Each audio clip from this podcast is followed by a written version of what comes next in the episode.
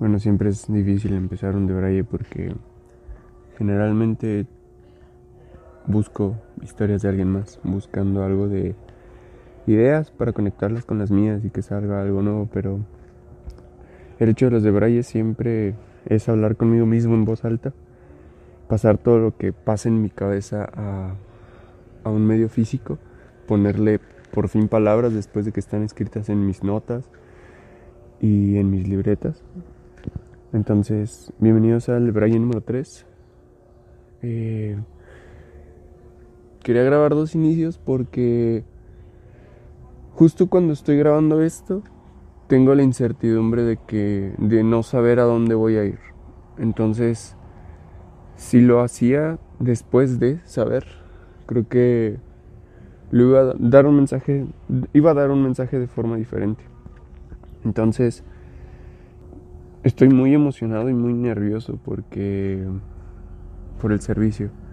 He escuchado muchas veces todo lo malo, pero particularmente me quiero quedar con la historia de, de ciertos amigos que dijeron que la pasaron muy bien, que les cambió la vida y el panorama. Y no quiero caer en el optimismo de, de, o bueno, no sé, no quiero caer en el optimismo de evadir las cosas malas, sino enfocarme por completo en las buenas. Mm, que tampoco ya no me siento cómodo hablando de eso. Y hay ideas que chocan en mi cabeza respecto a ser optimista. Prefiero situarme más bien en donde estoy ser más realista. Creo que ha sido una de las cosas más sensatas que he intentado hacer a lo largo de los años. En algún punto voy a tocar este tema de, ser, de tener esta, este optimismo malo eh, que nos destruye, que no está muy bien hacerlo. Pero bueno, eh, para cuando estén escuchando esto, probablemente ya esté en mi lugar de, servicio social. Como dije antes, me emociona mucho y justamente la incertidumbre que tengo ahorita me mantiene vivo. Bueno, no, justamente la incertidumbre que tengo ahorita me, me hace pensar en más cosas interesantes. Hice hace poco una analogía sobre la incertidumbre que, que era como una salsa. Pero a veces esa salsa pica mucho y te irrita más de lo que debería en vez de darle sazón a la comida. Ahorita esperaría que mi salsa estuviera buena, que le dieran gran sabor a mis tacos. Y el otro día estaba pensando después de bañarme que deberíamos estar haciendo siempre eso que nos, que, que nos exige despertarnos temprano y que no te pone de malas. Bueno, no. Me gustaría cambiar ese que no te pone de malas por aquello que te pone de buenas hacerlo, aunque estés despertándote temprano. Me pasó cuando fui a tomar fotos. Entonces, generalmente trato de tomarlas en la mañana. Cuando va saliendo el sol es la luz que más me gusta para tomar las fotos. Y pues ya, me estaba bañando a obscuras, se los recomiendo. Cuando salí me estaba secando el cabello, pensaba en esto que nos gusta demasiado, que no es posible hacerlo con emoción. Creo que también es más fácil estar pensando que nuestra vida sería más leve si nos dedicáramos a promover lo que nos encanta en lugar de seguir atacando todo eso que nos desagrada. Pero sin caer en, el utilitarismo. O sea, no hacer siempre lo que nos hace felices a costa de la felicidad de los demás. Sino enfocarnos en darle un camino más suave a, a nuestros días. Otra vez, es muy temprano. Estoy en una terraza y los pajaritos suenan a lo lejos. Ah, no, no tan lejos, están aquí cerca. Pero es bello verlos.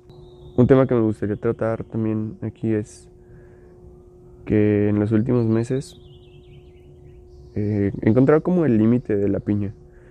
Inicialmente lo habíamos tratado con Julieta como, como una vida que no tenía límites, que, que podías hacer lo que quisieras, pero pero creo que es frustrante querer hacer tantas cosas y no poder hacerlas.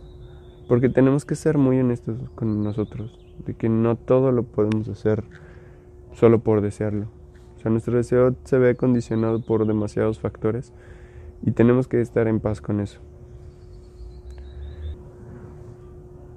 También, eh, o sea, dejar de caer en este falso optimismo que cada quien pone sus límites. Porque no es cierto. El otro día, creo que son muchas ideas diferentes, pero no encuentro la forma de hilarlas. Espero que ustedes le encuentren un hilo para cuando yo estoy hablando frente al micrófono. Ya pasó mucho tiempo por mi mente, ya lo escribí en mi libreta, ya lo bajé a mis notas en Google Keep y pues no sé, es, difícil pasarlo a mi voz. Creo que después de una plática, si cambias inmediatamente de opinión, necesitas trabajar mucho en tu en tu pensamiento y en tu reflexión, en, ese ejercicio de cuestionar lo que acabas de escuchar, lo que acabas de vivir, lo que acabas de ver. O sea, cualquier estímulo sensorial es necesario cuestionarlo, ¿sí? No sé. Es necesario cuestionarlo para, para ver qué es lo que realmente queremos extraer de él, ¿no?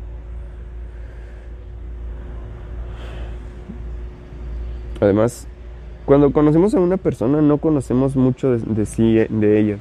Entonces, creo que si siempre te cae bien una persona, necesitarías dedicarle más tiempo para conocerla. No al punto de que, de que te cague, no al punto de que haya algo que te aleje, pero necesitarías conocerla más para para darle lo porque cuando queremos a alguien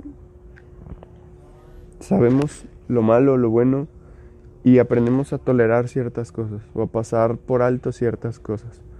No estoy promoviendo que se, se pasen por alto agresiones o cosas así que son más fuertes, pero hay ciertas actitudes que sí podemos tolerar. Este mes ha sido interesante. Termina julio. Em, fueron como vacaciones. Traté de organizarme, me metí a trabajar. Eh, y poco a poco me iba preparando para este momento. No me siento del todo listo, como dije al inicio, estoy nervioso. Pero no es. no son unos nervios que me. que no me dejen dormir o que. o que me hagan. o que me quiten el apetito. Confío que será un buen año confío que haré lo mejor que pueda con las herramientas que tengo y, espero en, en, unos meses poderles estar contando que, lo estoy disfrutando, que sigo aprendiendo y que, que hay cosas que hay que vivirlas antes de juzgarlas. Y no hay que quedarnos con ese prejuicio que, que nos dicen todos. Tomar en cuenta las recomendaciones sí, pero Creo que hay una delgada línea en las actividades que podemos o que tenemos que vivir nosotros para poder dar nuestro testimonio. Algo interesante que me gustaría plantear. ¿Debería importarnos siempre lo que los demás nos digan?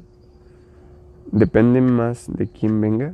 Me refiero a cuando hacemos algún proyecto, ¿a quién les hacemos caso en, en la retroalimentación?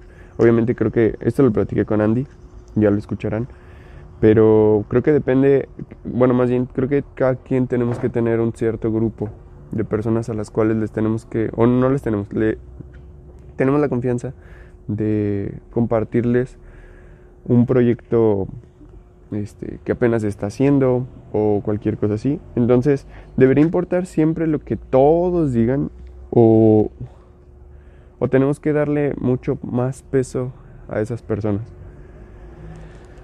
Entonces, para ejemplificarlo, realizas cierta acción y X y Y te critican. Entonces, X es alguien a quien consideras más cercano, que te puede retroalimentar, y Y es menos, entre comillas, importante en cuanto a opinión que X. Pero X te destruye en su opinión y Y te tira flores y dice que lo, que, lo que hiciste estuvo perfecto, increíble, fantástico entonces, ¿qué comentario priorizas? el de la persona que más importa o el comentario positivo. Creo que al momento de elegir estas personas deberíamos poner atención en, que sean también lo más honestos que, puedan con nosotros. Siempre elegir uno u otro sin una previa autoevaluación o autocrítica creo que sesga nuestra percepción y aleja de esencia al proyecto en el que estamos. Pues bueno amigos, eh, eso es todo por el de de esta vez. Espero que lo hayan disfrutado. Eh, si tienen algún comentario, una retroalimentación, son bienvenidos. Va a haber muchos episodios a partir de ahora, se van a estar subiendo los sábados en la mañana.